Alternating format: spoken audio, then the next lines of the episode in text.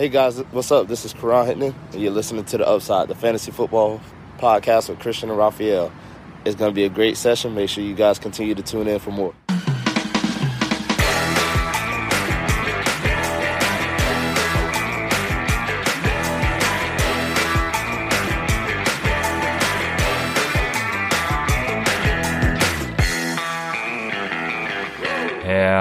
Herzlich willkommen, meine lieben Footballfreunde, bei Upside, dem Fantasy Football Podcast. Mein Name ist Christian und an meiner Seite ist wie immer Raphael. Wir wünschen euch ein frohes neues Jahr 2021. Ja, schreiben die Woche 17 haben sie sogar in den Büchern, die Playoffs sind, geclincht oder eben auch nicht. Und Oder eben auch nicht, das ist richtig. für, für, hier zwei perfekte Exemplare hier am Start. Genau, für uns beide halt nicht. Deswegen fangen wir erstmal damit an, wie so die Woche 17 für dich noch verlaufen ist, Raphael. Hast du überhaupt was geguckt? Ja, ich habe äh, zum Ende hin habe ich was gesehen. Ich habe ja meiner Frau versprochen, beziehungsweise habe ich das ja angekündigt, dass ich mit ihr was unternehmen will. Hab dann auch was Geiles gemacht. Ich weiß nicht, ob ich das so ansprechen kann, weil nicht, dass jemand dann äh, noch dafür, ne? könnte Probleme geben für, für den einen oder anderen. Auf jeden Fall was sehr Cooles gemacht und ähm, ja, war nice auf jeden Fall. Und dann habe ich, bin ich später zu den Spielen gekommen und sind, sind viele Punkte gefallen, ne? Wenn ich mir hier so das Scoreboard mal angucke, oh, what the fish. Also das sind ja, also kein Spiel unter, doch hier, Arizona gegen die Rams natürlich, eingekotet. Und Washington gegen Philly. Aber sonst äh, alles so Highscore-Games, richtig geil. Und äh, habe auch gesehen, dass einige ihre Championships da noch gewonnen haben, Woche 17. Und freut mich natürlich für die Leute. Und sonst, äh, ja, war natürlich mein persönliches Highlight, war natürlich Nick Sutfeld, hat natürlich komplett rasiert gegen Washington. Danke an Philly und ähm, hätte ich das, guck mal, ich habe eigentlich auch kein Problem damit, ne, wenn die das, wenn die, wenn die tanken wollten und an, anstatt den neunten, neunten Pick den sechsten Pick äh, haben wollen, ist auch legitim, alles gut. Nur hätten die vorher Bescheid sagen können, da wäre ich nicht bis sechs Uhr wach geblieben, weißt du? Das ist das Einzige, was mich stört, weil äh, so an sich ist das ja legitim, ne? Im, im Football irgendwie. Ich meine, die, die Steelers haben ja auch ihre, haben ja auch Big Ben zu Hause gelassen, ähm, wodurch sie ja die Dolphins auch eingeschränkt haben, ne? Oder die, die Chiefs haben ohne Mahomes gespielt. Also alles in Ordnung, nur halt im vierten Viertel den Quarterback zu tauschen, um, um dann extra zu verlieren quasi um halb sechs Uhr morgens oder so, das, das hat echt wehgetan. Ja, ich habe mir das Spiel schon gar nicht angeguckt, weil ich habe die Nachrichten, also ich habe die, die, die Push-Ups gelesen und dachte mir nur, nee, das, das lässt besser sein. Aber ja, wie du sagst, völlig legitim im Endeffekt, macht jeder, ne? Und äh, bei, bei Twitter ist es geil, viele, die sich darüber aufregen, waren, sind so Leute, die vor zwei Wochen oder so noch gesagt haben, dass die Jets ja dumm sind, weil sie gewinnen. Also äh, total okay, ja. hm. widersprüchlich in sich, ne? Für den First Pick hm. darf man scheinbar tanken, aber für alles andere nicht. Also ja. Gut, ja. ist auch äh, ja, ist auch fragwürdig, ob sich das 6-10-Team dann irgendwie darüber aufregen darf, ne? Also Ja, das ist ja ist ja eh so eine Sache in der Division, ob ob ob das da irgendjemand verdient hat, jetzt in die Playoffs zu kommen. Ja, doch, doch, doch, doch, doch. So, sonst wären die Cardinals ja reingekommen, wenn es nur nach Record reinging. Also das wäre ja, das wäre ja schrecklich gewesen. Okay, das wäre noch schlimmer gewesen. ja. Aber so ist halt, ist halt eine Bye Week für Tampa Bay, ist auch auch schön für die, oder? Ja. Ich, äh, ich habe natürlich, also ich will gar nicht so viel darüber reden eigentlich. Ne? Cardinals, also was soll man, was soll man darüber sagen? Die, die, irgendwann zur Halbzeit haben die Rams geführt und ich glaube, die Rams wussten selber gar nicht so genau, warum eigentlich. Sehr verrückt auf jeden Fall nachdem ich mir die Tour-Shitshow angucken musste, war das dann äh, echt ein gebrauchter Abend. Also, äh, wenn mich irgendjemand, also wenn irgendjemand mal an die Upside-Milliarden ran will und mich irgendwie gefangen nimmt oder so, Leute, zeigt mir von gestern im Dolphins-Spiel ein Highlight, beziehungsweise einen, einen, einen, einen, ja, jeden Dropback von Tour. Ich unterschreibe euch alles. das will ich nicht nochmal sehen, das kann ich mir nicht antun. Ja, ja, was ich auch nicht verstehe in Bezug auf Tour, wenn man sagt, ja, fehlende Waffen, O-Line schlecht und dies und das, frage ich mich ja, okay, Ryan Fitzpatrick hat ähm, EPA per Play ist auf Platz 6 und Tour auf Platz 28 mit demselben Team. Also das ist, kann ja auch kein Argument sein. Ne? Ich ja. bin auch der Meinung, man, man sollte ihm, ne, also er ist für mich nicht gestorben oder so, dass ich sage, Tour ist, ist, äh, größt, ist der schlechteste Quarterback äh, der Liga. Er hat definitiv immer noch Potenzial und ich denke, da fallen auch mehrere Faktoren, spielen da wahrscheinlich eine Rolle, ne, von der Verletzung wiederkommen. Ich meine, der hatte ja eine gebrochene Hüfte oder was, was hatte der, weiß ich gar nicht mehr genau, auf jeden Fall eine Hüft-OP definitiv mal gehabt und ähm, ja, ein bisschen Zeit akklimatisieren in der NFL Vielleicht spielt auch irgendwie auch eine Rolle, dass er Linkshänder ist oder so. Äh, weiß ich nicht, was da, was da für Probleme entstehen können. Vielleicht in irgendwelchen Abstimmungen oder so. Ich habe keine, ich weiß es nicht. Ne? Dafür ähm, habe ich halt noch keinen GFL gespielt, um das zu beurteilen. Aber ansonsten spielen da vielleicht noch ein paar Faktoren eine Rolle, ne? Ich würde ihn nicht abschreiben, aber das, was man bisher gesehen hat, war auf jeden Fall sehr, sehr schlecht. Aber ich kann mir vorstellen, dass nächstes Jahr vielleicht ein bisschen besser läuft, wenn er sich ein bisschen akklimatisiert hat an die ganze NFL, weil NFL und College sind halt äh, verschiedene Welten. Ne? Ja, ja, also meines Erachtens dadurch, dass die Texans ja gestern dann doch noch verloren haben, also das ist auch wieder so eine Sache gewesen. Äh, Apropos Texans, ne? Deshaun Watson ist auch das beste Beispiel dafür, warum es kein MVP-Award geben sollte, weil wo wären die Texans ohne Deshaun Watson? Und Deshaun Watson findet in dieser Diskussion gar nicht statt, nur weil sein Teamcode ist. Aber er selber hat, spielt halt eine überragende Saison, ne? Ja, ja, ja, ja, ja. Also ähm, dadurch, dass die Texans verloren haben, müssen die Dolphins meines Erachtens an drei Quarterback gehen. Ansonsten weiß ich auch nicht. Also das ist meines Erachtens unvermeidlich. Aber wir sind ja ein Fantasy-Football-Podcast und das hat uns eigentlich überhaupt nicht zu interessieren, weil wir kümmern uns nur um das, was tatsächlich geschehen ist und kümmern uns um die Spieler, die dann gedraftet werden, weil die müssen wir noch draften. Und ja, wir haben euch Anfang der Saison einige Spieler empfohlen, einige auch nicht. Und jetzt ist es Zeit, mal Awards zu verteilen. Was ist denn eigentlich diese Saison so passiert in Sachen Fantasy? Das werden wir heute machen. Bevor wir in den nächsten Folgen immer mal wieder so ein bisschen die Saison-Revue passieren lassen, äh, vielleicht auch einzelne Positionsgruppen äh, eingehen und so weiter und so fort, einen Blick auf die Free Agency noch geben vor der Pause.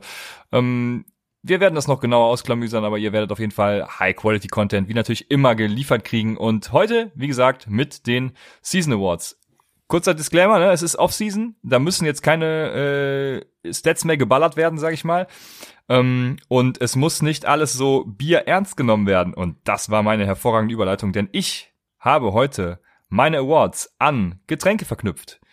Gut, meistens an alkoholische Getränke, aber äh, da wir hier nicht zum Alkoholismus aufrufen wollen, gibt es diese ganzen Getränke natürlich auch in alkoholfreier Form. Ja, letztes Jahr hatte ich äh, Gerichte, Essen, das war irgendwie einfacher als, als Alkohol, als Bier, aber ähm, ich hoffe, ihr könnt euch dennoch bildlich vorstellen, wie meine Awards so verteilt werden. Und ja, ich würde sagen, wir fangen an mit dem, mit dem Fantasy Most Valuable Player, Raphael. Und da ist zuerst, zunächst mal die Frage an dich, wie, wie definiert man eigentlich den Most Valuable Player für sein Fantasy-Team?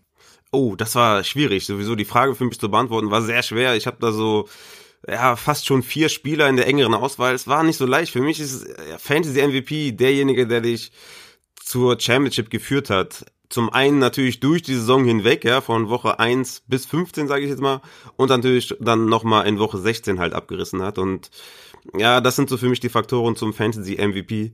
Mm, ich habe mich schwer getan. Ich bin mal gespannt, was da bei dir rauskommt. Also ich glaube, meine Entscheidung wird dann letztendlich, glaube ich, ein bisschen überraschen, aber bin mal gespannt, was da kommt. Ja, ich habe mich zwischen Mm, ja, also gut, wenn ich, wenn ich wen in die engere Auswahl noch nehmen würde, dann käme ich auch wahrscheinlich auf die vier Leute, aber letztendlich die, war die Entscheidung relativ klar für mich und auch nur zwischen zwei Personen.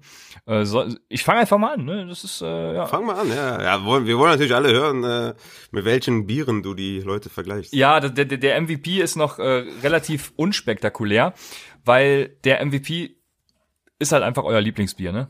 Weil euer Lieblingsbier jeder kennt es einfach, keiner hat es so gerne wie ihr. Und das ist auch mein Intro zum MVP quasi. Jeder definiert MVP natürlich ein bisschen anders.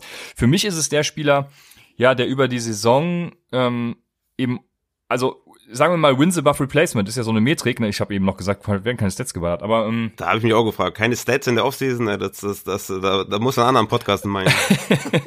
also Wins above Replacement, das heißt, äh, wie viele Siege sichert euch der Spieler im Vergleich zum Durchschnittsspieler seiner Position? Und da kann es für mich eigentlich nur eingeben. Ne? Über die gesamte Saison äh, hinaus hat ein Spieler einfach äh, die meisten Siege beschert, hat einen kleinen Durchhänger gehabt, letztendlich dann aber die Championship geholt. Viele definieren es ja auch so, der, der mir die Championship holt, der ist einfach mein MVP. Und, und dieser Spieler, den ich habe, der hatte so ein bisschen was von allem. Lieblingsbier, ne? Ähm, keiner hat so gerne wie ihr. Alle wollen euch irgendwie was Besseres verkaufen, weil jeder hat natürlich sein eigenes Lieblingsbier, aber ihr bleibt bei eurem Lieblingsbier, ne? Und äh, bringt euch einfach aufgrund der Subjektivität den größten Value. Und mir hat den größten Value dieses Jahr Alvin Kamara gebracht. Alvin Kamara, warum Alvin Kamara? Auch im Vergleich zu meinem zweiten, äh, das war Devonta Adams. Und ich habe Evan Kamara nur genommen, weil der Running Back einfach den höheren Positional Value hat im Fantasy Football. Ähm, deshalb eben nicht der Wide Receiver, sondern Alvin Kamara trotz seiner Durststrecke. Das Gegenargument könnte ich verstehen, wenn jetzt jemand sagt, hey, in Woche ich weiß gerade gar nicht mehr, wann es war, elf, äh, 13, elf, 12. ja, ja, genau, also da, ich hätte jetzt sogar gedacht, das wäre, war, war, war schon in den Playoffs, aber das war es ja dann noch nicht mal. Da hat er mir ein bisschen reingekotet, deswegen eben nicht, aber äh, Evan Kamara hatte im Endeffekt ja auch nur die äh, anderthalb, zwei schlechten Wochen und ansonsten einfach komplett rasiert, äh, zu Recht auch der, der Running Back 1 und für mich mein MVP. Ja, ich hab's mir fast gedacht, ne? Ich glaube, die meisten würden Camara nehmen. Wie gesagt, mir ist es wirklich schwer gefallen. Camara, ne, klar, hat wahrscheinlich viele Championships geholt, ne, in Woche 16 mit seinen 54 Fantasy-Punkten, hat kein Spiel verpasst, was auch definitiv mal reinfließen kann in die Evaluation, hat die meisten Fantasy-Punkte gemacht, ähm, hat per Game ist er hinter Delvin Cook mit 0,2 Fantasy-Punkten Unterschied, also immer noch die Top-Region da, die beiden, ne, äh, ganz klare Sache. Ja. Was gegen ihn spricht, hast du schon fast gesagt, äh, Woche 11 und 12 mit Taysom Hill hat er einmal 10,5 und einmal 5,7 Fantasy-Punkte gemacht, in den entscheidenden, ja, wegweisenden Wochen Richtung Playoffs, ne, ähm, hat er sogar nur, also war er nur Running Back 15, ne? also von Woche 11 bis 15 war er nur Running Back 15 per Game. Das war so halt seine, das waren seine Durchhängerwochen. In Woche 16, wie gesagt, dann halt komplett eskaliert. Den anderen, den ich noch überlegt hatte, war Delvin Cook. Der hat halt die meisten Fantasy-Punkte pro Spiel mit 22,6. Ähm, das Einzige, was man ihm ankreiden kann, sind die in Anführungszeichen 14,5 Fantasy-Punkte in Woche 16. Ne? Und er hat halt ein Spiel verpasst. Also das war es eigentlich, was, was jetzt gegen Delvin Cook spricht. Da kann man jetzt sagen, ist Woche 16 halt der Tiebreaker für Camara. Mm, ja, kann man so sehen auf jeden Fall. Da habe ich mir mal das Consistency Ranking angeguckt und da ist Delvin Cook auf Platz 1. Ähm, der hat auch 42% seiner Spiele über 22 Fantasy-Punkte gemacht und Alvin Kamara hat nur 26% seiner Spiele über 22 Fantasy-Punkte gemacht. In den anderen Rubriken sind sie ungefähr gleich. Da fällt übrigens auch auf, dass Derrick Henry ja ähm, deutlich abfällt gegen die beiden. Äh, Derrick Henry hat äh, in Woche 16 auch nur 9,8 Fantasy-Punkte gemacht, aber hat insgesamt auch viermal unter 10 Fantasy-Punkte gemacht und im Schnitt halt auch drei Fantasy-Punkte weniger als Cameron Cook. Also er fällt auf jeden Fall ein bisschen ab. Und jetzt kommt halt der, ähm, der es für mich so umgerissen hat. Du hast eben schon Positional Value angesprochen. Für mich ist es äh, Travis Kelsey. Travis Kelsey ist mein MVP.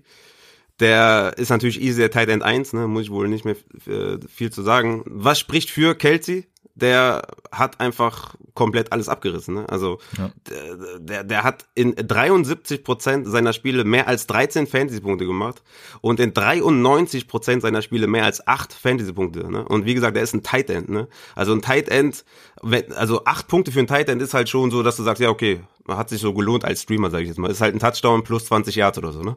Und der hat einfach in 93 Prozent seiner Fälle acht, mehr als 8 Fantasy-Punkte gemacht.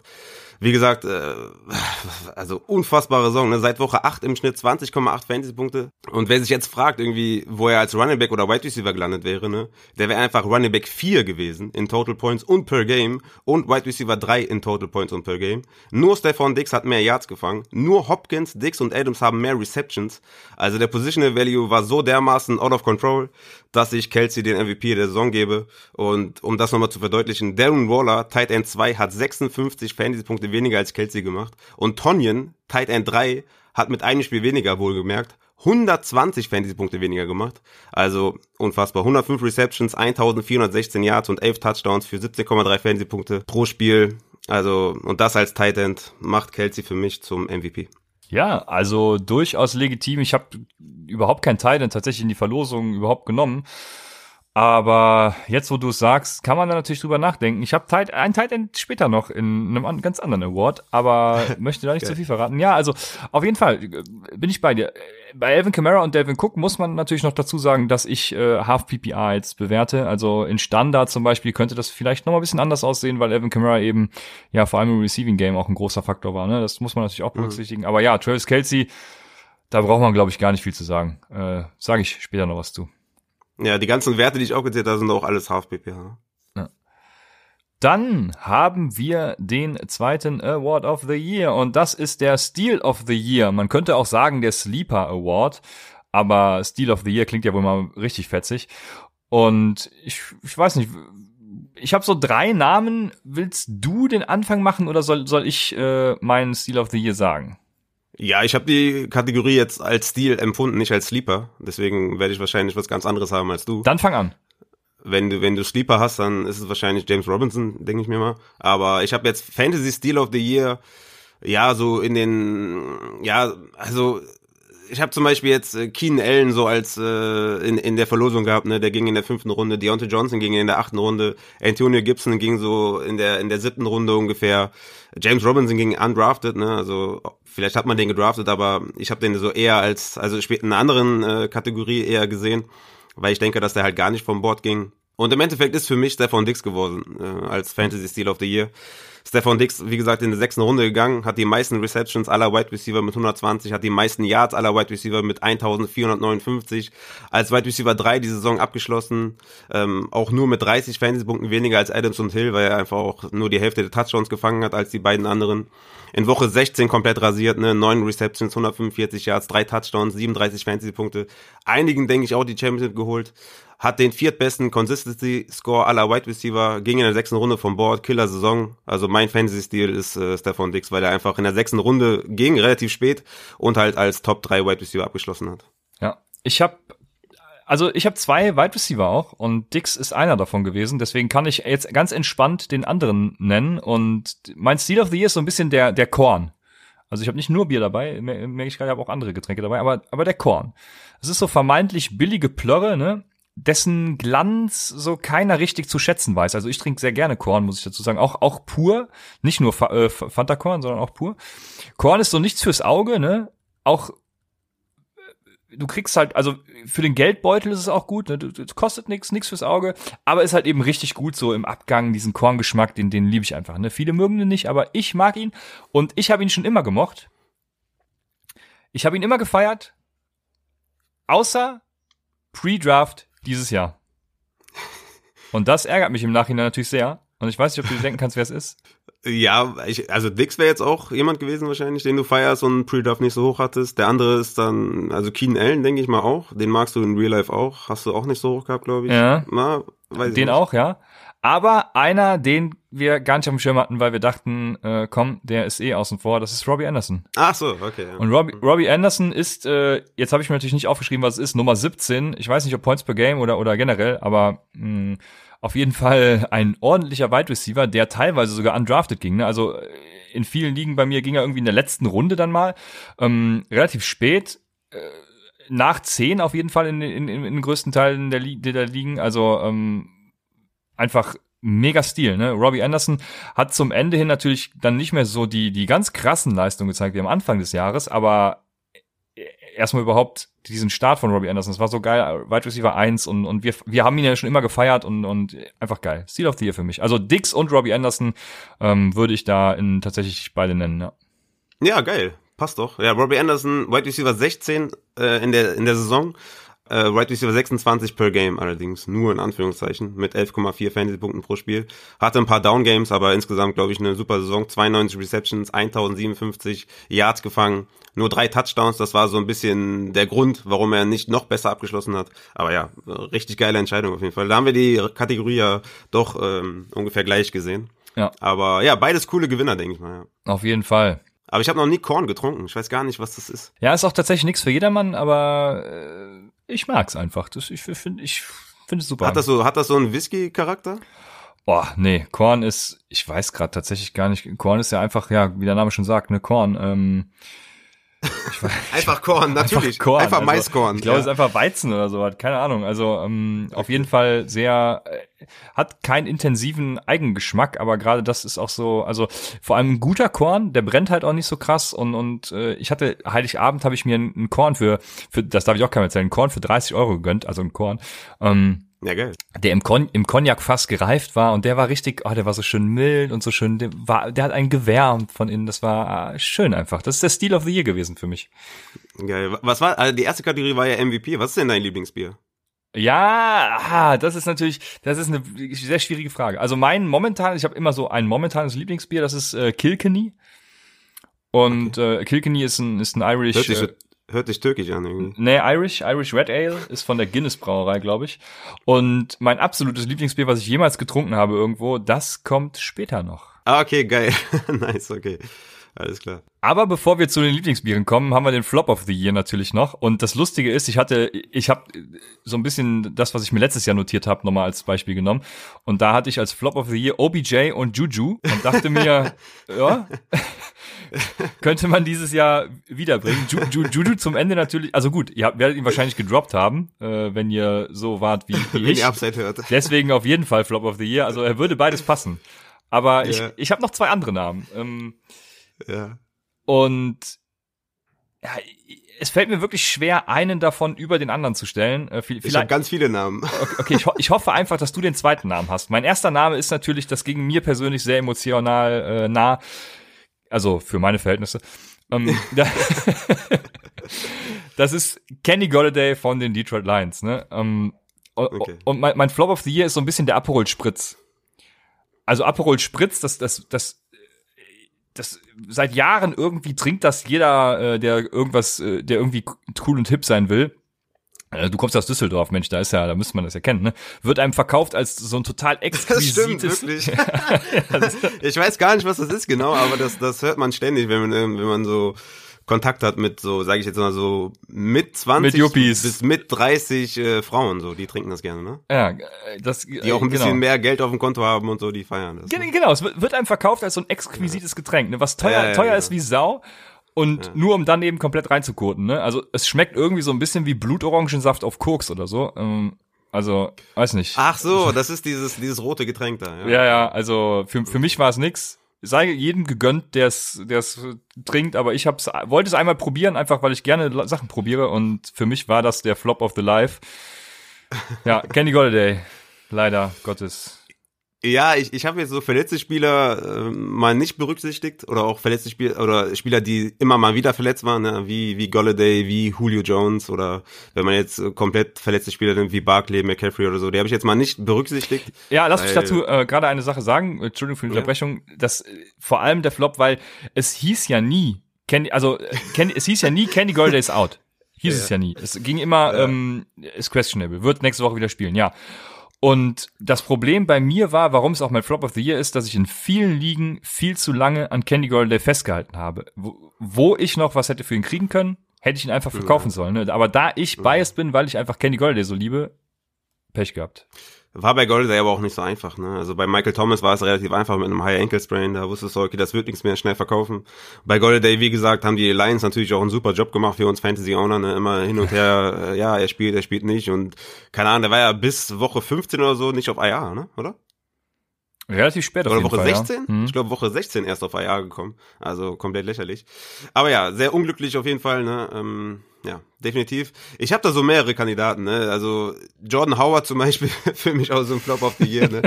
der ging, der ging auch in der siebten, achten Runde vom Bord. Ne? Äh, unterirdisch auf jeden Fall 4,3 Fantasy-Punkte pro Spiel.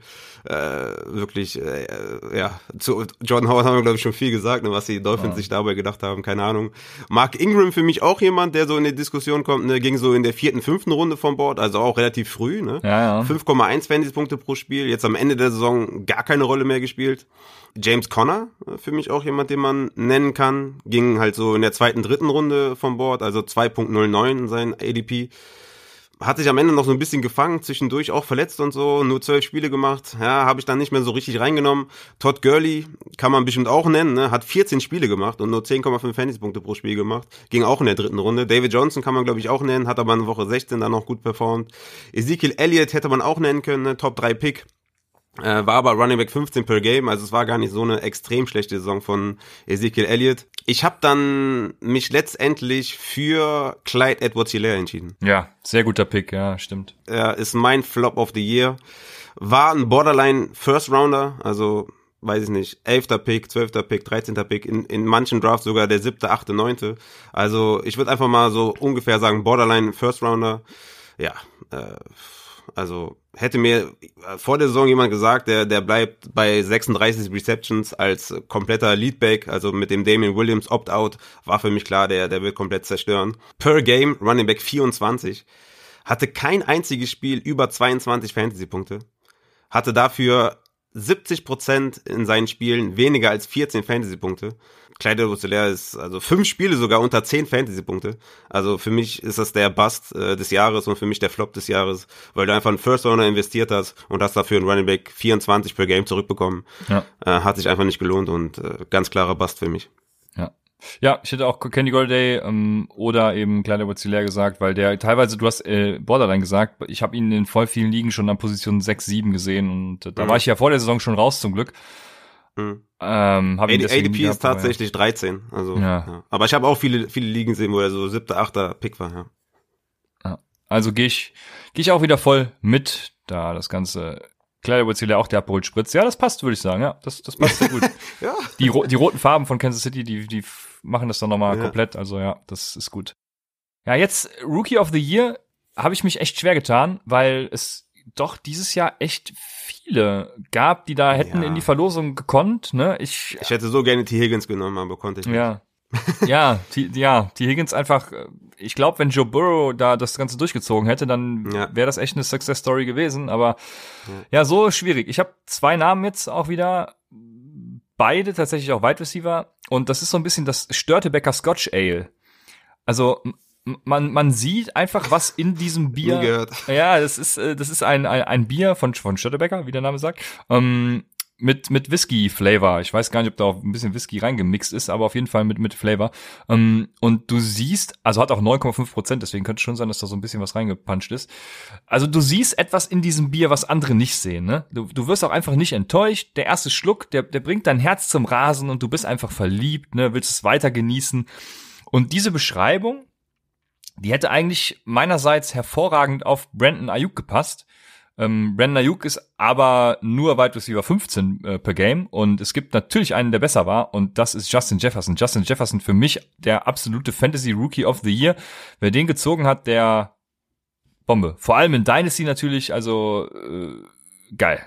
Ja, ich habe auch Justin Jefferson genommen. Ja, einfach unfassbar. Dann hat er den äh, Rekord von Randy Moss, glaube ich, jetzt sogar letzte, ja, genau. äh, noch so ge gebrochen. Ja, richtig krass auf jeden Fall. Per Game Wide Receiver 11 mit 13,9 Fantasy-Punkten. Hat 26% seiner Spiele mehr als 19 Fantasy-Punkte gemacht. Also hatte richtige Boomwochen auch dabei. War aber auch relativ konstant, ne? 46% seiner Spiele mehr als 13 Fantasy-Punkte gemacht. Also als Rookie, also wirklich unfassbare Saison. Also wirklich Respekt. Man könnte hier jetzt noch ähm, Justin Herbert nennen, wenn man jetzt auf Quarterback geht, ne? mit einer herausragenden Saison, wie ich finde. James Robinson ist halt auch ein Rookie, ne? Ja, ja, ja, ja, ja. Den kann man hier auch nennen, ne? Aber ja, ich, ich habe mich letztendlich auch für Justin Jefferson entschieden und äh, ja, gehe das voll mit. Ja, ja, James Robinson, äh, Jonathan Taylor auch, wenn man, wenn man hinten raus das Ganze betrachtet. Ich hatte letztes Jahr zum Beispiel Miles Sanders, also es ist ja eine, eine ähnliche Story. Am Anfang der Saison ein bisschen mhm. weniger und hinten raus dann komplett eskaliert, ne? Und mhm. ähm, ja, also gibt viele Namen, aber Justin Jefferson, ich glaube, da, da führt einfach kein Weg dran vorbei. 1000, jetzt muss ich gerade gucken, 267 Yards und da ist das Spiel von gestern, glaube ich, noch gar nicht mit drin. Ja, genau. Also, ja, Mensch, hervorragend. Ja. Ja. Ah, deswegen hatte ich eben auch Unterschiede zu 15 und 16, weil gestern noch nicht drin war. Siehst du, da haben wir es doch. Dann sind wir uns da sehr einig und wir können zum One-Hit-Wonder kommen. Und da hatte ich auch letztes Jahr natürlich mal geguckt, was hatte ich denn da? Antonio Brown und Sony Michel in Dynasty. Und das fand ich ganz lustig, weil Sony Michel ja jetzt, äh, es sieht so aus, als wäre er tatsächlich weiter der Leadback in, in äh, New England, weil er spielt wieder. Aber ja, aber Damien Harris ist verletzt, meine ich. Ja, ah, okay, ich bin, ich bin, also wie gesagt, ich, worauf ich hinaus will, ich bin trotzdem der Meinung, Sony Michel, ich bleib bei meinem letztjährigen Take, äh, ist, ist One Wonder. Aber für dieses Jahr. Aber man muss sagen, äh, wenn, also wenn Sony Michel jetzt sogar Bälle fängt und da, dann zum Touchdown läuft, also ja, dann ist das geile Limit auf jeden ja, Fall. Das, das stimmt, ja, ja, leider. Aber, aber Damien Harris war out, ne, deswegen ja, war der wieder Leadback. Ja, genau, und wir, wir, wir kommen zu diesem Jahr. Die, dieses Jahr das One Wonder und ich habe überlegt, ob ich echt einigen Leuten ins Bein pissen soll. Ähm, aber es wäre wieder Verletzung gewesen, ne? Christian McCaffrey, mein One-Hit-Wonder, äh, wäre wär aber, glaube ich, nicht so, wäre dem Ganzen nicht gerecht geworden, deswegen. ja, ähm, ja. Deswegen, aber fair, fair auf jeden Fall. Ich, ich habe einen anderen genommen, aber auch einen Running Back. Naja, ein Receiving. Nein, nein, er ist kein Receiving Back, er ist ein Running Back. Und das ist so jedes Bier auf jeder Hochzeit oder jeder anderen geilen Veranstaltung, ne? Ich habe mir zum Beispiel gedacht, ich hatte ja Jung seinen Abschied vor, oh wei, wie lange bin ich jetzt verheiratet? Äh, ich glaube drei, eineinhalb Jahren, ich weiß nicht. Also auf jeden Fall hatte ich irgendwann mal Junggesellenabschied Und da haben wir Amstel getrunken, weil wir sind nach Amsterdam gefahren. Damals konnte man es ohne Probleme. Und für, Hey, die, ich für, die jüngeren. Zuhörer, was? Ich habe das Foto noch von dir. Ganz viele äh, Biersorten und Amstel waren, glaub, keine Ahnung, 15 Dosen oder so. Hast mir noch ein Foto geschickt. Da war ich, glaube ich, auf dem Weg nach Holland. Weißt du noch, kannst du dich noch erinnern? Ich war auf dem Weg nach Holland zum Strand und da hattest du, glaube ich, dann äh, äh, oder nee, das war dein, das war dein alljährliches äh, Wiedersehen Ja, mit dem Junggesellenabschied-Team, ne? Genau, ja, seitdem stimmt. machen wir immer Revival, ja. Ja, stimmt. Da, da, so war das, ja. Geil. ja. Also das Amstel, genau, mein, mein Junggesellenabschied und, und du trinkst es an dem einen Abend und denkst, boah, scheiße, ist das geil, ne? Das ist mein Lebenselixier. Und dann wachst du am nächsten Tag auf und, und, und, und ja, gehst zum Frühstück, siehst dann Amstel stehen, schnappst es dir und denkst dir, boah, okay, das ist es irgendwie doch nicht. Und genau, genau den Fall hatten wir dieses Jahr mit mehreren Spielern, aber der eine andere Spieler hatte noch einen größeren Floor jede Woche. Deswegen ist es für mich Rex Burkhead, der eine Woche komplett eskaliert ist. Und zum Glück haben wir von ihm abgeraten und danach einfach nichts mehr passiert. Ne? Also Rex Burkhead, mein One-Hit-Wonder 2020. Ja, der hat, um den da zu nehmen, hat er mir zu viele Spiele über, über 20 Punkte gemacht. Ich glaube, der hatte insgesamt, oder über 15, ich glaube, der hatte insgesamt drei Spiele oder so, wo er mehr als 15 gemacht hat. Natürlich beim Rest rein, reingekotet. Der war auch zwischen, zwischenzeitlich noch hier in der Verlosung bei mir bei One Hit Wonder, aber als ich dann geguckt habe, hatte der, glaube ich, ein paar Spiele, ja, wo er dann äh, noch ein paar Fantasy-Punkte gemacht hat. Also, weißt du, so, er hat einmal über war noch- 30 gemacht und einmal 20 und 14, meine ich, ja. Ja, genau. 30, 20, 14, genau, ja. Ja, dann, ja, dann, ja, definitiv äh, vertretbar. Ich konnte mich nicht entscheiden. Ich habe so viele, wo ich sage, boah, der war doch ein One, und- der war einer. Slayton für mich zum Beispiel einer. Woche 1 gegen Pittsburgh, 25 Fantasy-Punkte. Danach kam halt so gut wie gar nichts mehr, ne. Ist insgesamt aufs Jahr bezogen. Wide Receiver 72 per Game. Überleg mal. Ja. 72 per Game. In Woche 1 25 Fantasy-Punkte und danach gar nichts mehr. Äh, Edelman war für mich auch in der Verlosung, auch ein anderer Patriot. Woche 1 10 Fantasy-Punkte, Woche 2 21,9 Fantasy-Punkte und danach halt 3 Fantasy-Punkte, 5 Fantasy-Punkte, 3 Fantasy-Punkte, 1 Fantasy-Punkt und dann auf IR. Also eigentlich nur zwei Spiele gemacht, wo er ähm, geliefert hat. Dann hatte ich noch Cedric Wilson. Kannst du dich noch an den erinnern? Yo. Cedric Wilson Yo. hatte, hatte 25,2 Fantasy-Punkte gegen Seattle in Woche 3, hatte 107 Yards für zwei Touchdowns, war der Wide Receiver 3 in der Woche tatsächlich und danach halt, äh, ja, komplett vom äh, Erdboden verschwunden. So, dass ich an den zum Beispiel gar nicht mehr gedacht hatte jetzt bei dieser Rubrik. Also ja, ne? krass. Ja. Genau. Ja. der hatte echt nur dieses eine Spiel. OBJ könnte man auch noch nennen ungefähr. Ne? Der hatte ja in Woche 2 15 Fantasy-Punkte, in Woche 4 gegen Dallas 35,9 Fantasy-Punkte, äh, wo er da 5 Receptions, 81 Yards, zwei Touchdowns und noch einen äh, Rushing-Touchdown hatte. Insgesamt, glaube ich, 153 Total Yards äh, in dem Spiel und drei Touchdowns. War damit der beste Wide Receiver der Woche. Ja, und danach äh, kennen wir alle die Story, ne? Hat sich dann verletzt, hatte dann schlechte Spiele hin und her. Also war für mich auch in der Verlosung. Kannst dich noch erinnern an Richie fucking James Jr.? Ja. Auch richtig geil in Woche 9, ne? 28,9 Fantasy-Punkte, 9 Receptions, 184 Yards, ein Touchdown, als er der einzige Wide Receiver bei den äh, 49ers war. Ja, genau. Der war der beste Wide Receiver der Woche vor Tyreek Hill, der hatte 28,6 und vor Devonta Adams, der hatte 28,3 und wie gesagt Richie James Jr. mit 28,9. Also, ja, richtig geile Woche dann, Woche 9. Und dann habe ich aber gedacht, ah, da waren da, da waren da noch zwei Running Backs in Woche 16, die komplett eskaliert sind und sonst nie was gemacht haben. Ja, okay. Und das war einmal Samaji Pirine, ne? den Ja, keine so aufgestellt hat in Woche 16. Der war Top 3 Running Back in der Woche mit 27,6 Fantasy-Punkten. Und der andere, AJ Dillon, ne? Ja. In Woche 16, 21 Carries, 124 ja, zwei Touchdowns. Und ich glaube, gestern hatte der, keine Ahnung, vier, fünf Carries oder so, also wieder gar nichts gemacht. Ja, und jetzt habe ich so viele Spieler genannt und ich kann mich nicht entscheiden. Ne? Wer ist, äh, wen soll ich nehmen? One-Hit-Wonder nehme ich, äh, ich glaube, ich nehme Richie James, weil das war, ja, also die beste Wide Receiver Leistung in der Woche, danach und davor nichts mehr gemacht. Das ist, glaube ich, auch ein Special-Teamer. Ähm, ich nehme Richie James Jr., ist mein, äh, ist meine Wahl. Ja, da, da waren wir, also da, ich glaube, bei Richie James war zum Glück jeder so ein bisschen weg und bei Rex Burkhead haben alle gesagt, yo, nimm den vom Waferwire auf, äh, was ich so quer Ja. gelesen habe. Deswegen war das so, so meine Wahl, aber Richie James oder auch äh, Cedric Wilson natürlich äh, hervorragende Picks für diese Kategorie, würde ich sagen, ja. Also, Ja. Junge, Wilson hatte ich schon wieder komplett vergessen. Geil. Ein Update noch kurz zu AJ Dillon. Äh, vergesst, was ich gesagt habe. Der hatte ein Carry gestern. Ja. Einen einzigen. Ja, ja. Weil da hatten ja auch schon viele Angst, was mit Aaron Jones und AJ Ach ja, Dillon, gar- the next man und Gar so. nichts, ne? ja. Aaron Jones wird seinen Vertrag bei den Packers weiter unterschreiben und dann geht's weiter los. Aaron Jones ja auch, also wir werden ja noch einen Running Back Recap machen, deswegen, ja, sage ich dazu jetzt nichts. Aber ja, schön. Ja, Mensch, wir haben noch äh, ein paar Kategorien, die, ich sag mal, in der Reihe sind. Danach kommen meine, ich, ich, ich, ich konnte, kam aus dem Award-Verteilen gar nicht mehr raus, muss ich, muss ich jetzt schon mal ankündigen. Also könnte bisschen Ist auch, eine, ist auch geil. Ist auch echt eine, eine lustige Folge. Feiere ich auf jeden Fall. Freue mich schon auf nächstes Jahr, wenn wir die Awards verteilen, weil das ist, macht einfach richtig Laune, wo ich jetzt auch die, die, ähm, die Flops und so mir nochmal angeguckt habe und die ja, One-Hit-Wonder und so. Das hat schon echt Laune gemacht. Ja, mega. Aber jetzt haben wir den Comeback Player of the Year und ich habe den Comeback Player of the Year nochmal unterteilt. Ich habe tatsächlich den Comeback Player während der Saison, also der, also ich sag's einfach mal, es ist der der der Glühwein Award nenne ich ihn mal, weil Glühwein ist eigentlich so nur im Dezember zu gebrauchen. Ne? Sonst die ja das ganze Jahr über kannst du den ja nicht saufen, aber so auf den Weihnachtsmärkten, sofern denn welche stattfinden, da geht der schon gut rein, ne? Und das ist der David Montgomery. Ey, nein! Mann! Ich wollte richtig einen raushauen mit David Montgomery als Comeback-Player. Mann! ja, das ist, das ist schief gegangen. Ja, okay, komm, komm, aber, komm, wir, ja. wir, wir spulen nochmal zurück und du darfst anfangen. Nee, erzähl mal. Wa- Warum hast du, warum hast du Monty genommen? Erzähl mal. Ja, Richtig geil. Lieb, dieser Pick ist so geil. Comeback Player of the Year, David Montgomery, feier ich. Ja, ich kann mich noch daran erinnern, dass, also wir ja auch gesagt haben, David Montgomery ist einfach schlecht und er kann einfach nichts als Running Back. Und teilweise wurde er ja auch, also nicht nur teilweise, er wurde ja in allen Medien komplett zerrissen und verschrien und äh, Memes die, sind ja auch, Die, ne? die Bears müssen da irgendwas machen auf Running Back.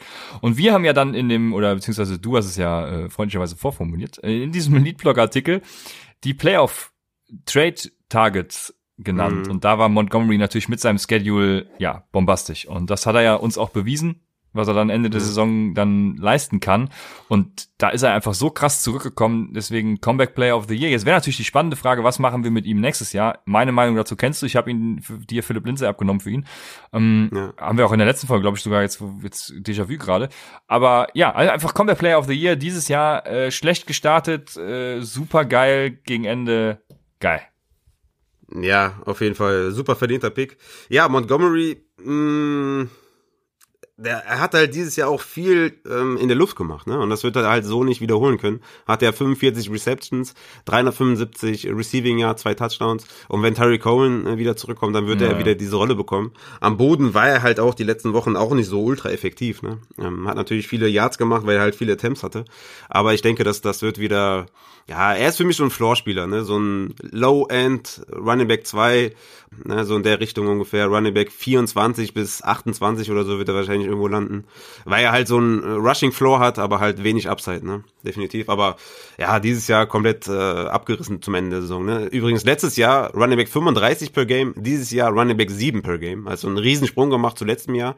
Von Woche 12 bis 16 übrigens die meisten Fantasy-Punkte aller Running Backs erzielt, ne? Montgomery mit 118 Fantasy-Punkten, Camara mit 112, Henry mit 112 und Chubb mit 94. Also, ich glaube, das sagt alles, wie krass David Montgomery einfach abgerissen hat zum Ende der Saison. Unfassbar. Das war, also, ich war auch so froh, ne, weil es ist ja auch immer, ich meine, wir sagen den Leuten ja wirklich, tradet für diese Leute oder tradet die weg. Und wenn das dann nicht eintrifft, dann denkt man sich so, ah, scheiße, nicht solche Travis Fulgham. Ne? Da war ich auch überzeugt, dass der weiterhin da der äh, Wide Receiver 1 wird, hat komplett reingekotet und ich habe Leuten gesagt, die sollen für den traden. Ne? Das tut dann immer weh. Und wenn das da bei Montgomery halt dann wirklich funktioniert, dann freut es einen natürlich umso mehr. Und dass er halt der beste Running Back da äh, in Woche 12 bis 16 ist, das hätte ich halt auch nicht gedacht, ne? dass er so komplett abreißt. Also unfassbar. Ein anderer, den ich noch hatte, äh, oder andere, die ich noch hatte, war zum Beispiel Brandon Cooks, für mich jemand, Comeback Player of the Year auch. Ähm, eine super Saison gespielt. Evan Kamara, ähm, sicherlich auch in der Verlosung als Comeback Player of the Year. Ronald Jones, finde ich auch, ne? Der wird ja auch immer so ein bisschen klein gehalten. Für mich auch eine super Saison gespielt. Und wen ich noch hatte, war äh, Will Fuller. Ne? Also Jo, das, ja, ja. Ne? Also Will Fuller geht auch ein bisschen unter. Per Game Wide Receiver 8. Echt eine hervorragende Saison gespielt. Leider dann hier mit dem, ja, ich weiß nicht, ob es wirklich Doping ist, ne? Keine Ahnung, ob der Arzt da vielleicht was falsch gemacht hat, ob er was falsch gemacht hat. Will ich jetzt gar nicht äh, bewerten, aber Wide Receiver 8 per Game, hervorragende Saison und ähm, richtiges Bounceback hingelegt. Also Comeback-Player, aber für mich trotzdem Montgomery. Ja, ja Will Fuller auch äh, eine nette Erwähnung, auf, auf, auf jeden Fall eine Erwähnung wert. Ähm, ich habe noch einen fürs gesamte Jahr tatsächlich auch, den du jetzt noch nicht genannt hast. Das ist einfach äh, Kareem Hunt. Ich äh, habe jetzt gerade per Game gehabt. Da ist er ein bisschen weiter unten. Ist er gerade noch so Running Back 1 oder irgendwie Borderline 2, glaube ich. Und über die gesamte Punktzahl gesehen Running Back 8. Also äh, dadurch, dass Nick Chubb natürlich auch ausgefallen ist, klar. Wobei er da ja sogar schlechter war, als wenn Nick Chubb äh, gespielt hat. Also für ja. mich auf jeden Fall äh, hervorragender Comeback-Player aus dem Nichts ja auch von Kansas City damals äh, ge gecuttet, dann ja zu den Browns letztes Jahr da schon gespielt und dieses Jahr dann ordentlich abgerissen. Also ja, schön in diesem Run-Heavy-Ansatz. Ich bin gespannt, was die in den Playoffs bringen. Jetzt gegen die Steelers geht's, glaub ich, ne? Also ja. Ja, ne, gegen die Steelers, genau, ja. Also die Wiederauflage quasi von gestern und ja, ich bin gespannt. Ich hatte noch äh, Corey Davis auch ähm, hatte ich auch noch so im Blick. Auch Wide Receiver 22 per Game. Den hatte, hatten ja auch alle abgeschrieben eigentlich schon. Ne? Mhm. Unter anderem ich natürlich auch. Ähm, kam stark wieder zurück auch. Ne? Corey Davis kann man glaube ich auch Fall, ja. Ja, auf jeden Fall. Dann haben wir zwei Waferwire Pickups. Einmal den, den, den guten und einmal den schlechten. Also den Waferwire Pickup of the Year. Und da kann es ja, doch, es kann, es kann schon zwei geben, glaube ich. Äh, ich habe hier drei Namen stehen, den dritten, T. Higgins, würde ich aber mal außen vor lassen. Also äh, dadurch, dass Joe Burrow eben im Out war, danach, dann sonst wäre das vielleicht was geworden. Aber zwei Namen muss man eigentlich haben und das ist so der Schlappe Seppel Winterbock. Ne? Schlappe Seppel Winterbock, ein hervorragendes Bier, kann ich nur sagen. Keiner kennt es. Auch noch nie gehört. Ja, siehst du, sag ich ja. Keiner, keiner kennt es. Und selbst die Leute, die so die Brauerei kennen, äh, von, von der das Schlapperselbe Winterbock kommt und, und das Bier auch im Regal sehen, die würden einem davon abraten, ne? So, so ein Winterbock. Wer, wer braucht denn sowas für den Übergang, ne? Aber Schlapperselbe Winterbock schmeckt einfach herrlich und das ist so der James Robinson. Der, da, da rät mhm. dir Anfang der Saison irgendwie jeder von ab, sagt, oh nee, lass mal, mach mal Osigbo oder mach mal, äh, komm, ich habe den Covid-Namen schon vergessen, Michael Armstead, sorry. Ähm, der geht da richtig steil und Upside hat natürlich empfohlen, James Robinson, den Schlappe Seppel Winterbock, das geile Bier, das müsst ihr nehmen, James Robinson und der hat äh, durchaus einige Ligen gewonnen. Du hast eben schon gesagt, man könnte ihn auch als Rookie of the Year betiteln, natürlich. Ich habe ihn bei Waferwire Pickup of the Year und denke, es kann, wenn nur noch einen anderen geben, aber ich glaube, an James Robinson ist da, ist da meine klare Nummer eins einfach. James Robinson habe ich natürlich hier auch drin, ne? Per Game Running Back 6, nur ein Spiel unter 9,5 Fantasy-Punkten, super konstant. Hat halt leider in Woche 16 nicht gespielt, ne? Das ist halt so ein bisschen schade. Mhm. Da konnte man ihn, ihn nicht aufstellen. Brandon Ayuk hatte ich auch noch in der Diskussion, weit über 16 per Game, ne? Leider auch in Woche 16 nur 3,6 Fantasy-Punkte. Den hat man wahrscheinlich so in Woche 4 aufgenommen, ne? Nachdem er in Woche 3 18 Fantasy-Punkte erzielt hat, hat man den wahrscheinlich in Woche 4 geclaimed. Danach hatte er nur drei Spiele unter 10 Fantasy-Punkten, ne? Und sechsmal mhm. über 14 Fantasy-Punkten. Also richtig, richtig stark. In den Wochen 13, 14, 15, also in den wichtigsten Wochen quasi hatte er 18, 17 und 18 Fantasy-Punkten. Wie gesagt, leider in Woche 16 halt nur 3,6. Hm, wen ich noch hatte, war Miles Gaskin, ne? Miles Gaskin für mich auch jemand, Waiver Pickup, wert in der Diskussion auf jeden Fall. Running Back 8 per Game. In der wichtigsten Woche in der Championship Week in Woche 16 31,4 Fantasy-Punkte gemacht. Hat halt leider sechs Spiele verpasst, ne? Ja. Deswegen fällt er wahrscheinlich raus und man muss James Robinson nehmen. Aber Miles Gaskin, für mich jemand, den man auch mal erwähnt haben muss, war knapp, äh, ist knapp Zweiter geworden. Für mich James Robinson auch äh, der Waiver Pickup of the Year. Ja, krass. Ich habe auf zweiter Position eigentlich relativ klar Mike Davis gehabt. Okay. Obwohl er natürlich gegen Ende dann eben nicht mehr die Zahlen aufgelegt hat, wie er sie am Anfang der Saison gemacht hat, aber der wird ja so viele Spiele gewonnen haben, denke ich mal. Ich hatte leider nie die Möglichkeit, ihn zu haben. Und von daher. Ja, er hat er hatte ja wahrscheinlich am Anfang der Saison, ne, von Woche drei bis sechs oder drei bis fünf besser gesagt, also die drei Spiele hat er 19, 19 und 25 Fantasy-Punkte gemacht, hat aber danach dann auch ähm, 10 Fantasy-Punkte, 6 Fantasy-Punkte, 8 Fantasy-Punkte, 6 Fantasy-Punkte, 6 Fantasy-Punkte. Also, ja, im Endeffekt hat er natürlich dann auch alle Spiele gemacht letztendlich, ne? Ähm, was vielleicht der Tiebreaker gegenüber Miles Gaskin sein kann, aber halt auch in, in, in Woche 16 auch nur 8 Fantasy-Punkte gemacht, ne? Ja, Zwischendurch dann nochmal 23 gegen Denver, aber so ansonsten nicht immer abgerissen. Ne? Am Anfang der Saison noch wirklich komplett abgerissen, aber an sich Mike Davis jetzt für mich, ja, war per Game Running Back 21, also immer gar nicht mal so schlecht. Aber Miles Gaskin sticht da ein bisschen hervor, aber ja, ob wer Zweiter oder Dritter ist, interessiert ja auch keinen. Genau. Wer gewonnen hat, interessiert. James Robinson ist da unsere Richtig. klare Nummer eins. Und das Lustige ist, wir kommen zum Worst Wire Pickup of the Year. Und das war so ein bisschen, ich, ich würde mal sagen, so der vergorene Wein, ne? Wenn du so eine geile Flasche Wein hast, der auch, sagen wir mal, war auch teuer, sieht geil aus, aber steht schon zu lange und nach der Öffnung schmeckst du eigentlich nur noch Essig. Das ist so der, das ist so, ich, also Weintrinker werden diesen Moment kennen. Ich habe keine Ahnung, von du redest. Ja, also, ne, Weintrinker werden den Moment kennen. ähm, und ich habe zwei Namen. Einer davon ist Mike Davis. ja, okay, das, das ist ja geil. Weil, weil du pickst ihn auf und dann ist er drei Spiele so richtig geil, ne? Und, und danach denkst du dir jedes Mal, yo, jetzt, das ist er. Denkst dir, Ja, geil, genau. Christian McCaffrey fällt aus, jetzt spiele ich Mike Davis und der reißt wieder ab und das tut er halt nicht, ne? Du hast es gerade eben erwähnt, einmal die Woche 23. Also deswegen, er kann irgendwie in, in beiden Kategorien mitspielen, sehr, sehr verrückt irgendwie. Und ich, ich würde sagen, der, der Worst Wire Pickup ist tatsächlich Naheem Heinz. Ah, Weil Naeem Heinz, äh, das ist auch so einer, an den, an dem hast du jede Woche festgehalten, weil du denkst, der kann seine Woche, was war's, zwei oder sogar eins? Eins. Eins, genau, eins war's. Kann er nochmal wiederholen, weil er einfach die Receiving Threat in, bei den Colts ist. Aber er hat ja auch seinen Floor von irgendwie fünf Punkten oder so, aber das bringt ja halt nichts. Ne? Deswegen für mich, also ich hätte ihn nirgendwo mehr aufgestellt und, und wenn ihr das gemacht habt und ihn aufgenommen habt, für wahrscheinlich viel Geld nach Woche eins, deswegen einfach mein, mein Worst Waiver Pickup. Ja, coole Wahl. Ich habe auch einen von den Colts tatsächlich. Die sind auch so eine graue Maus, ne? Hast du irgendwelche Emotionen, wenn du an die Colts denkst? Also ich glaube, die werden auch äh, richtig abgeschlachtet von den Bills. Ja, tatsächlich also- nicht. Ne, ich habe, ich sehe, Irgendwie manchmal sehe ich dieses, dieses, dieses, äh, was ist das, dieses Pferd vor mir, wie es mit ihrem seinem fetten Bauch da so tanzt. Aber mehr auch nicht, ne? Ja. Ja, ich habe auch echt keine Emotionen da irgendwie. Aber lustig, dass ich auch einen von den, äh, von den Colts habe.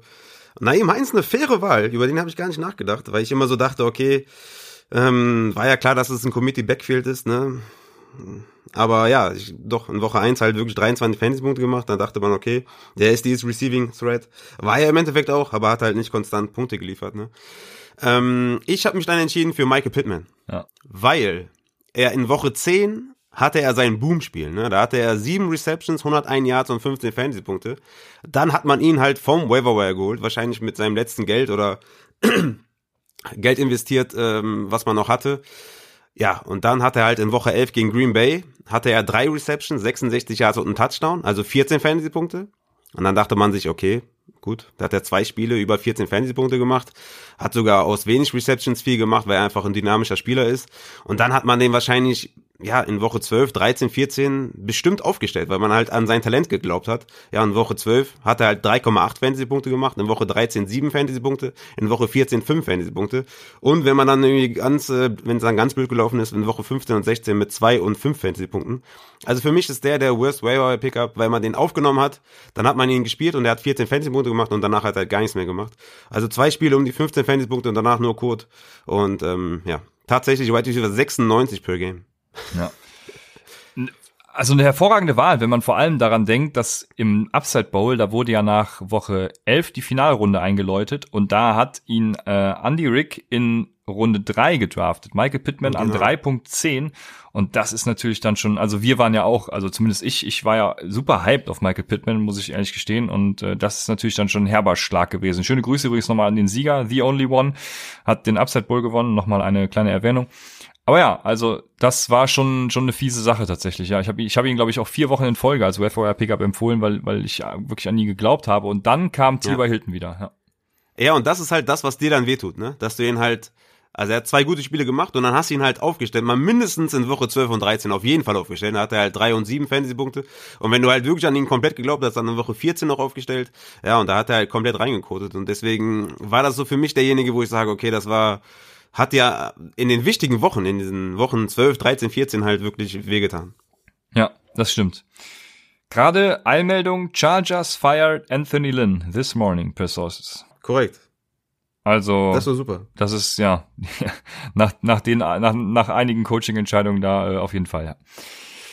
So, mal weiter im Text. Ne, jetzt jetzt sind so diese diese klassischen Awards sind so ein bisschen abgeschlossen und ja, jetzt jetzt kommen wir an unsere eigenen Awards, die wir uns mal mal überlegt haben. Ich habe da jetzt noch an der Zahl, boah, scheiße, es sind noch zehn Stück. Also wir müssen ein bisschen auf die Tube drücken. Ich habe den hatte ich letztes Jahr auch schon tatsächlich. Das ist der, der most fun player to watch und to own. Ähm, das ist das, das 805. mein absolutes Lieblingsbier, Raphael, nachdem du eben gefragt hast. 805 geschrieben. Ähm, Ach so, 805, okay. ein, einfach ein Genuss. Ja, das habe ich auch letztes Jahr erst kennengelernt. Das ist, äh, kommt aus der Bay Area. Und ich habe es mir tatsächlich das erste Mal gegönnt, ohne Erwartung. Ich glaube, das war in irgendeiner Giants Baseball äh, Kneipe, wo ich noch fragen musste, ob die überhaupt mal das, das äh, ähm, Thursday Night Football Game anmachen können. War auch die, waren auch die einzigen, glaube ich, in diesem Laden. Aber habe es mir dann gegönnt, ohne Erwartungen. Und danach habe ich direkt nochmal nachgefragt, was ist denn diese Köstlichkeit? Ne? Äh, äh, ich habe es nicht verstanden, was er mir gesagt hat. Irgendwie 805. Ich dachte mir, okay, was, was ist das? Aber egal. Ähm, und genau so verhält es sich mit Antonio Gibson. Da denkt man sich so, hä? Antonio Gibson? War der nicht mal Wide Receiver? Und äh, ja, der war irgendwann mal Wide Receiver im College, Running Back dann auch und hat in den richtigen Spielen für ordentlich Furore gesorgt, einfach Lust auf mehr gemacht, ne? Mit mit dem guten Gamescript, was hoffentlich die Washington Footballer nächstes Jahr haben und und weiterem Training, vor allem im Pass Blocking, ein richtig geiler Back, jetzt schon Running Back 15 per Game und also ich drafte den ich, ich überdrafte ihn nächstes Jahr, wo es nur geht. Ja, auf jeden Fall. Ähm, auf jeden Fall einer, den man definitiv mal nennen muss. Der kam jetzt ein bisschen zu kurz. Hätte wahrscheinlich auch ein Rookie of the Year oder ähm, irgendwo stattfinden können. Ne? Hatte leider nur fünfmal unter 10 Fantasy-Punkten und Woche 16 leider nur 8 Fantasy-Punkte. Wurde aber nie so von der Leine gelassen, richtig. Ne? Ja, Trotzdem genau. eine, eine mega, mega Saison auf jeden Fall. Hat richtig, richtig gut performt. Definitiv. Kann man nennen auf jeden Fall. Ich habe da einen anderen. Ich habe da tatsächlich DK Metcalf genommen. Für mich ähm, der most fun player to watch. Und ja, also was soll man zu DK Metcalf sagen? Guckt euch den Touchdown-Saving Tackle gegen die Cardinals an. Der war vom anderen Stern. Guckt euch die zehn Touchdowns an, die er gemacht hat. Ne? Die waren vom anderen Stern. Diese Dynamik, diese Explosivität. Unfassbar. Wide Receiver 5 in der ganzen Season, Wide Receiver 6 per Game. Also, ja, unfassbare Saison von DK Metcalf. Für mich war das der most fun player to watch und äh, nicht mal ansatzweise hätte ich jemand anders genommen. Ich hätte vielleicht noch Keen Allen überlegt, White Receiver 9 per Game, leider mit den Verletzungen zum Ende der Saison mit einem faden Beigeschmack, ne, hat ja vielen vielleicht auch die Playoffs gekostet, aber trotzdem eine mega Saison auch von Keen Allen, ne, aber DK Metcalf, so most fun player für mich, äh, DK Metcalf. Ja, das passt auf jeden Fall. Hat mir vor allem auch am Anfang der Saison viel Spaß gemacht, weil ich ihn ja in einigen äh, Ligen auch hatte. Jetzt zum Ende mit dem ganzen Seahawks-Gedöns da auch nicht mehr so geil, aber auf jeden Fall ein hervorragender Wide Receiver. Da kommt auch einiges auf uns zu, denke ich. Dann, jetzt haben die Awards bei mir keinen Namen mehr. Ähm, letztes Jahr übrigens, ich hatte genau diesen Spieler letztes Jahr in genau derselben Kategorie da. Damals war es der Schnitzel Award. Ähm, dieses Jahr ist es so ein bisschen das frisch gezapfte in der Kneipe. Es ist meistens preiswert, nichts Besonderes, aber wirklich grundsolides und frisch gezapftes geht einfach immer. Und das ist für mich Cole Beasley. Den haben wir oft empfohlen, war ein super Flex-Guy, genau dasselbe wie letztes Jahr. Könnte man überlegen, ob da ein Muster drin steckt und ihn man vielleicht, man ihn vielleicht auch ein bisschen höher draften sollte. Aber auf jeden Fall, Cole Beasley hat ihm viel gegeben dieses Jahr. Ja, auf jeden Fall. Cole Beasley mit einer richtig geilen Saison. Ähm, hat hin und wieder echt richtige Boomspiele gehabt, hatte so einen gewissen Floor. Wirklich starke Saison von Cole Beasley. Dann habe ich noch den Radler Award. Radler, ein Bier mit Limo. Und ja, ohne die Limo erstrahlt dieses Gebräu quasi, aber die Limo hält die anderen Bestandteile krass zurück. Und so ähnlich verhält es sich mit Allen Robinson und seiner Limo mit Trubisky. Deswegen kriegt Allen Robinson von mir diesen Radler Award. Wo auch immer Allen Robinson die in dieser Free Agency hingeht, ich folge ihm. Ich glaube, das wird ein fantastisches Jahr nächstes Jahr. Außer wenn er in, in Chicago bleibt, natürlich. Ja, wahrscheinlich bleibt er da und äh, Trubisky hat ja jetzt auch nochmal das Ruder rumgerissen Jo. und wird in den Playoffs jetzt auch noch äh, Breeze zerstören und dann wird er einfach da bleiben. Ne? Ist auch äh, ganz geil. 100 Reception Season, ne? ähm, 1213 Yards, richtig stark am Ende der Saison auch noch richtig durchgezogen. Per Game äh, Wide Receiver 13, overall Wide Receiver 10, also Allen Robinson, ja, mit einem Quarterback, mit einem besseren Quarterback Play. Wow, mal gucken, was da dann kommt, ey. Den habe ich extra drin gelassen. Das ist zwar was zum Essen, aber den hatte ich auch letztes Jahr schon. Das sind die Oktopusbällchen vom Okini. Äh, Ich glaube, die kanntest du gar nicht letztes Jahr. Das, Ja, doch, doch, doch. Okay. Da hatten wir doch drüber gesprochen in der letzten Folge. Ja. Ah, okay, das, das sind so richtig perverse, perverse Dinger. Und du denkst dir erst, geil, das ist pervers, aber ich will, ich, ich will's ausprobieren. Und dann, wenn du reinbeißt, denkst du dir nur geil. Nach dem nächsten bisschen scheiße, das will ich nicht mehr probieren. Und dann kommt direkt wieder die Euphorie in dir hoch, geil, das will ich nochmal probieren. Und das ist Ronald Jones letztes Jahr gewesen und das ist Ronald Jones dieses Jahr gewesen. Und das wird hoffentlich Ronald Jones nicht nächstes Jahr sein, sondern hoffentlich wird er nächstes Jahr der Leadback sein. Ja, ja, Ronald Jones ist einfach Einfach ein guter Running Back. Keine Frage. Also jeder, der was anderes behauptet, der muss dann nochmal in, in die Filmstudy gehen. Einfach ein guter Running Back. Ähm, Grüße gehen raus Rusher. an James. Ja. Grüße gehen raus an der Stelle natürlich. 13 Spiele gemacht, 900 äh, Yards erlaufen, 6 Touchdowns gemacht. Also immer wenn der gespielt hat, hast du gesehen, wie dynamisch, wie gut er ist und immer, wenn dann Fournette den Ball bekommen, hast du gesehen, wow, Fournette ist wirklich richtig schlecht und Ronald Jones einfach sehr, sehr gut und ja, bin mal gespannt, was da noch wird. Ich denke eher keine rosige Zukunft, glaube ich, weil ich glaube, Bruce Arians mag ihn einfach nicht ja, ja. und das ist, glaube ich, ist, glaube ich, nicht so vorteilhaft für Ronald Jones. Ja, das stimmt. Dann kennst du Trappistenbier. Nee. Trappisten waren damals irgendwie so, waren glaube ich Mönche und und die haben halt im Kloster gebraut. Ne? Ich glaube Trappistenbier wird heute noch gebraut für für einen guten Zweck irgendwie. Und Trappistenbier ist immer so ein bisschen stärker, also hat mehr Volumenprozent und ähm, knallt halt ein bisschen mehr rein. Ne? Deshalb man muss es handeln können. Aber wenn man es beherrscht ne, und diese Stärke dieses Bieres einzusetzen weiß, dann geht's ab. Und wenn man den Spieler, dem ich den Award gebe, in den richtigen Spielen eingesetzt hat und auch vor allem zur richtigen Zeit gekauft hat, dann hat er einem vermutlich die Championship geholt und da geht's um keinen geringeren als unseren Trappisten Jonathan Taylor, ähm, der diesen Trappisten Award kriegt. ja, sehr nice auf jeden Fall. Hat er auch zum Ende der Saison ja komplett abgeliefert einfach nur, ne? Wirklich äh, Respekt auch an Jonathan Taylor, sah zum Anfang der Saison wirklich sehr, sehr kotig aus. Man hat sich gefragt, hey, was ist denn da los? Ja. Im College äh, in den vier Jahren da komplett abgeliefert und dann irgendwie in der NFL keinen Fuß fassen können, obwohl ja die Running Back Position die die ja die leichteste Transition von von College zu NFL ist. Aber ja, ähm, gestern auch wieder 253 Yards am Boden gemacht, also what the fuck.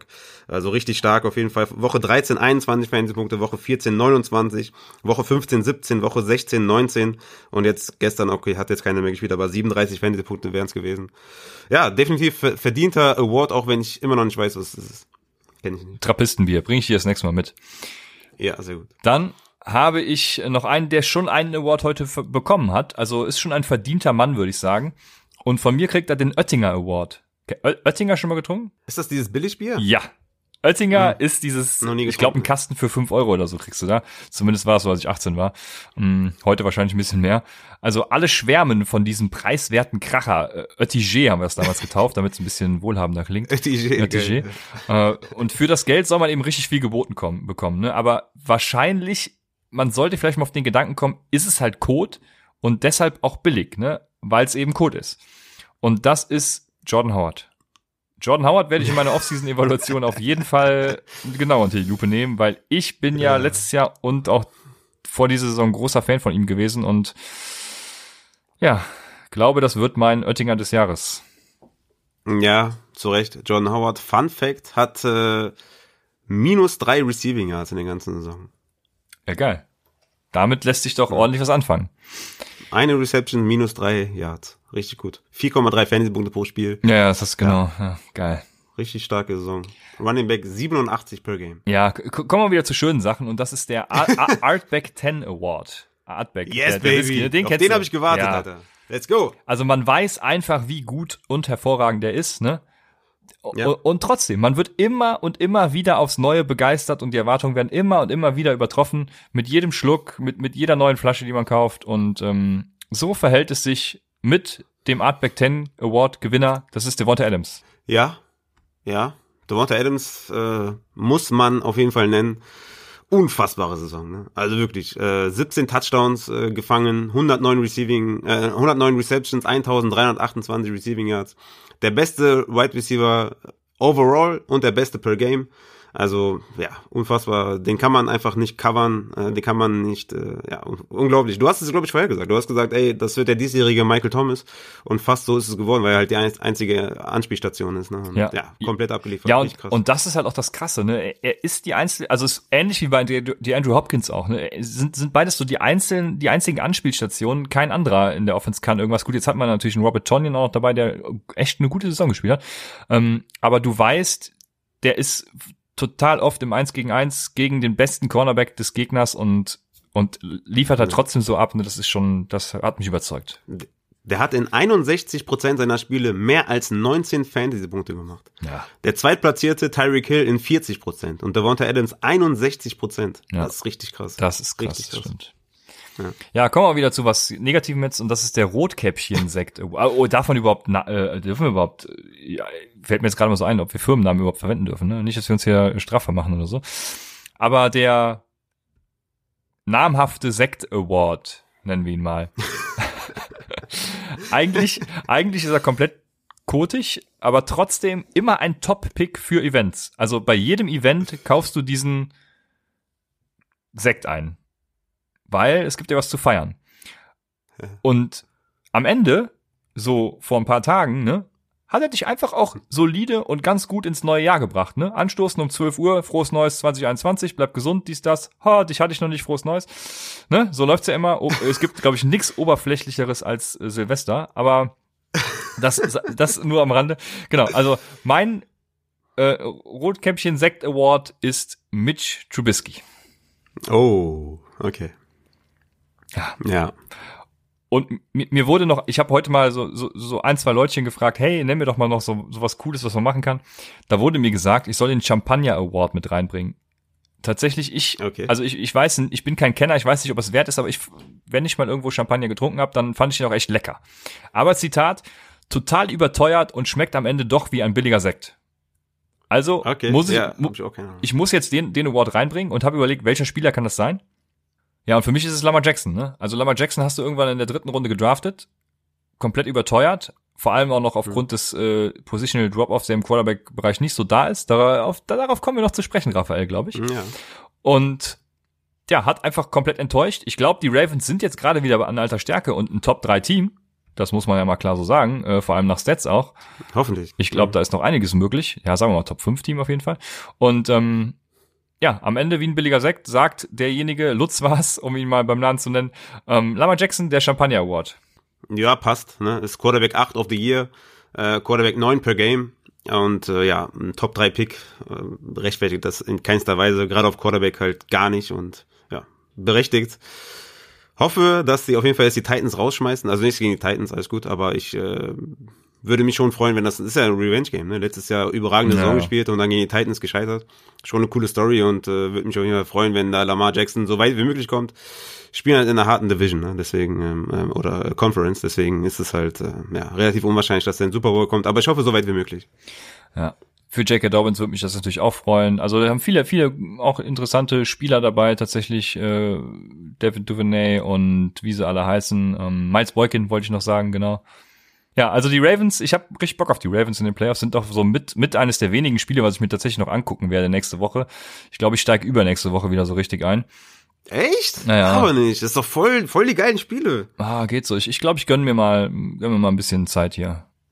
Also ja, glaub, ich gut. gönn's mir mal. Das habe ich ja diese Woche getan, aber ich finde die Playoff-Spiele sind mega. Ja, ich hatte ja noch die Cardinals als, du hast ja auch die Giants noch. Naja, egal. Aber gut, ähm, ich habe noch zwei Awards an der Zahl tatsächlich. Und das erste ist der äh, Cuba Libre Award. Cuba Libre, ich weiß nicht, ob du es kennst. Ähm, Das ist äh, äh, Dingens, äh, ähm, äh, Cola mit äh, ähm, mit Whisky? Co Rum? Cola, Ah, Cola mit Rum und Limette und so. Und eben, das ist, viele mischen Rum eben einfach mit Cola und sagen dann, hey, ich habe hier ein Cuba Libre für dich. Und dadurch gibt es eben halt ha- diese haufenweise möchte gern Cuba Libres, ne? Es kommt Okay. aber tatsächlich viel auf die Zubereitung an. Die muss liebevoll sein, mit einer Limette drin und allem möglichen Pipapo. Und, und da gibt es eben nur. Mit Liebe. Ja, genau, die, die Liebe ist nochmal die extra Zutat. Und da gibt es eben wenige, die so in dieser Extraklasse mitspielen können.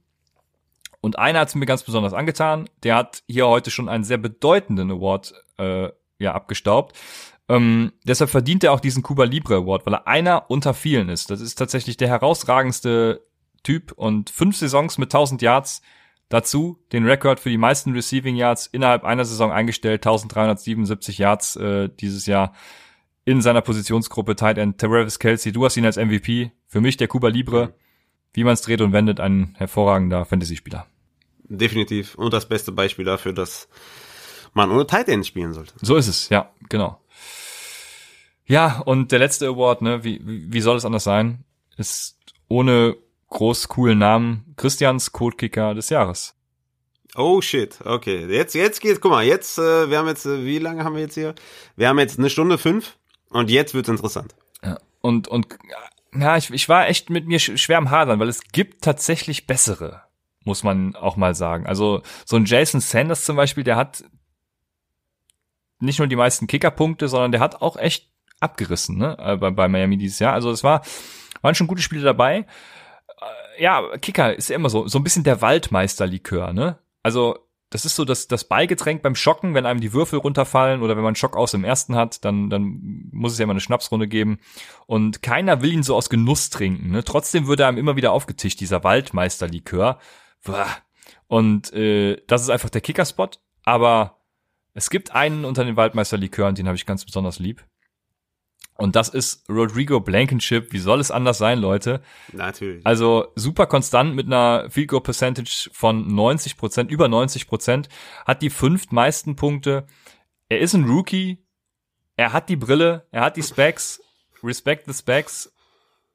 Hot Rod, Rodrigo Blankenship. Ich weiß nicht, was ich da noch zu sagen soll. Geiler Typ. Ja, richtig krass. Ich würde jetzt gerne auf mein super schlaues Ranking gucken, wo auch dann per Game alles steht, aber ich habe Kicker nicht drin. Warte, ja, per Game ist er, glaube ich, noch mal ein bisschen äh, weiter unten, aber es lädt hier zu lange. Lass es, lass mal sagen. Ah, nee, doch, hier habe ich's.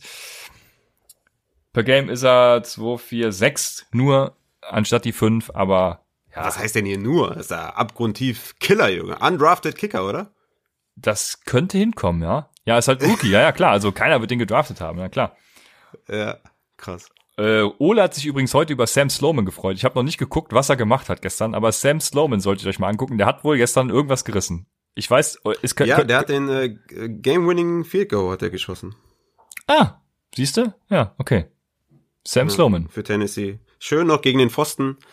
Ähm, ja, wollt's. Das Spiel war auch merkwürdig, ne? Also wie, wie können die gegen Houston so strugglen? Und ja, mit dem letzten, da hat man übrigens gesehen, das letzte Play von AJ Brown zeigt sehr gut, warum AJ Brown mehr Value hat als Derrick Henry, ja. weil in der letzten Phase des Spiels hast du halt Derrick Henry nicht den Ball gegeben, sondern hast halt äh, geworfen. Ja, das aber das, auch, das auch Tannehill, ne? Das war ja, der fiel ja, ja. hervorragend in die Arme von AJ Brown, sage ich einfach mal. Also ja. es war von natürlich von auch fragwürdig, dass man so einen Deep Pass nicht verteidigt in den letzten Sekunden. Sehr fragwürdig. aber ähm, ja, Game-Winning Field Goal von Sam Slowman. Ja, sehr schön. Ja, damit werden meine Awards durch. Ich weiß nicht, ob du auch so fetzige Awards noch am Ende hast, aber ähm, ja, ich, ich äh, bin nicht so fetzig wie du. Ey. Das war natürlich eine Glanzleistung hier mit den Bieren. Die Hälfte habe ich nicht gekannt. Ja, aber äh, war auch sehr schwer. Also stark. ich versuche nächstes Jahr. Ich, ich wollte erst Videospiele machen, aber dann dachte ich mir, oh Gott, da hängst du alle ab. Boah, Videospiele wäre geil. Ey. Okay, ja, okay, dann muss ich doch nächstes. Ungefähr selbe Generation auch, ne? Ich glaube, du bist ein bisschen nerdiger, ne? Du hast nicht so den den den Swag ich, von mir, nicht, aber nee, auf keinen Fall, ne? Ne, deswegen äh, könnte das auch ein paar Abweichungen geben, aber so, wir sind ja dieselbe Generation, deswegen wäre es wär lustig gewesen. Ne? Da, okay, dann nächstes Jahr Videospiele. Boah, das wird auf jeden Fall, wow, das, das wird auf jeden Fall krass. Geil, freue ich mich jetzt schon drauf. Können wir auch nächste Woche nochmal machen. Ich, ich werde so machen wie jetzt, weil äh, da habe ich nicht die Nerven zu. ich würde eh nur GTA einfach nennen bei Fantasy MVP und danach würde mir nichts mehr einfallen. Ah, okay. Ach, ich habe da schon super viele Ideen gehabt. Aber gut, das äh, verschieben wir auf nächstes Jahr. Also freut euch auf nächstes Jahr. Und ja, freut euch sowieso auf die nächste Folge Upside. Also wie gesagt, in den nächsten Ta äh, Wochen wird es dann noch einiges an Folgen zu, zu Recaps geben. Wir haben Bock. Ich hoffe, ihr habt genauso Bock. Und von daher, letzte Grußworte, Raphael. Ja, ich grüße auf jeden Fall alle Eagles-Fans, die Eagles-Organisation. Ähm, vor allem auch Doug Peterson. Super Job gemacht, auch mal wieder diese Saison sehr, sehr stark und ja, einfach, einfach nur Glückwunsch zur guten Saison und total gerechtfertigt natürlich einen Quarterback nochmal im vierten Viertel reinzuschmeißen, der schon vier Jahre in der NFL ist, um sei, den nochmal zu testen. Sei, sei, froh, dass sie nicht Carson Wentz gebracht haben, es wäre noch schlimmer ausgegangen. der war ein healthy scratch, ne? den hätten ja. wir nicht reinbringen können. Ja. Richtig gut. Aber auf jeden Fall ne, kann ich total nachvollziehen, dass man da dem Quarterback nochmal die Chance gibt, sich zu beweisen. Verstehe ich vollkommen. Und äh, ja, deswegen Grüße an alle. Fly Eagles Fly auf jeden Fall. Und ähm, ja, krass, krasse Leistung. Ja, ja, auch vielen Dank an das Offensive Mastermind Cliff Kingsbury, der bei Third and äh, Mega Long nichts Besseres zu tun hat, als den einbeinigen Quarterback da nochmal auf eine Option zu schicken. Also Dank, Aber da muss man auch nochmal Credits, Credits an dich verteilen. Ich habe dir ja schon Credits gegeben für deine zwei Dynasty-Erfolge. Aber hier nochmal Credits. Du hast von Anfang oder also in den ersten drei Wochen oder ersten zwei warst noch, hast du noch gesagt, ja, sieht gut aus und so. Ich glaube, ab Woche drei oder vier oder so hast du gesagt, boah, das sieht so scheiße aus. Kingsbury macht nur Kacke. Der, das ist nichts mit dem. Ne? Und da habe ich noch so gedacht, ja, okay, komm, ne? der ist immer so ein bisschen negativ, der, der Templer. Aber du hast äh, recht gehabt. Ne? Ja, also es war coaching-wise keine, keine gute Leistung. Ne? Ich wäre, ich wäre, du wüsstest gar nicht, wie froh ich wäre, wenn ich mich mal geirrt hätte. Ja. ja, definitiv. Kann ich mir gut vorstellen. Ne? In diesem Sinne, lasst uns nicht in die Länge ziehen. Äh, Wir freuen uns auf nächste Woche und hoffen, ihr habt Spaß mit der Folge. Also wir sagen bis, bis kommende Woche bei Upside, dem Fantasy Football Podcast.